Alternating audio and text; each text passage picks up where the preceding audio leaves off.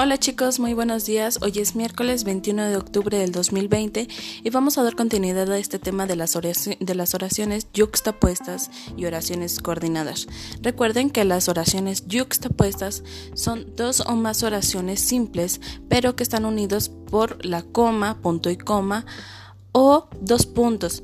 Y las oraciones coordinadas son oraciones simples, pero que están unidas por nexos. Ahora, lo que van a realizar ustedes en su cuadernillo, van a tener que formar oraciones yuxtapuestas empleando las siguientes oraciones.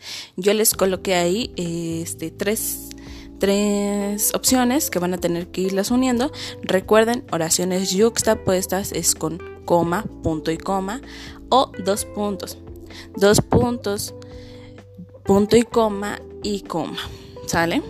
La segunda actividad que van a realizar hoy es la actividad número 14, donde van a tener que escribir si es una oración coordinada o una oración yuxtapuesta.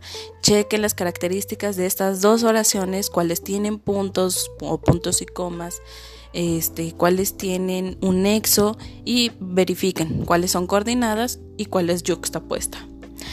Y sería todo por el día de hoy. Diviértanse mucho y cualquier duda pueden mandarme un mensaje. Bonito fin de semana.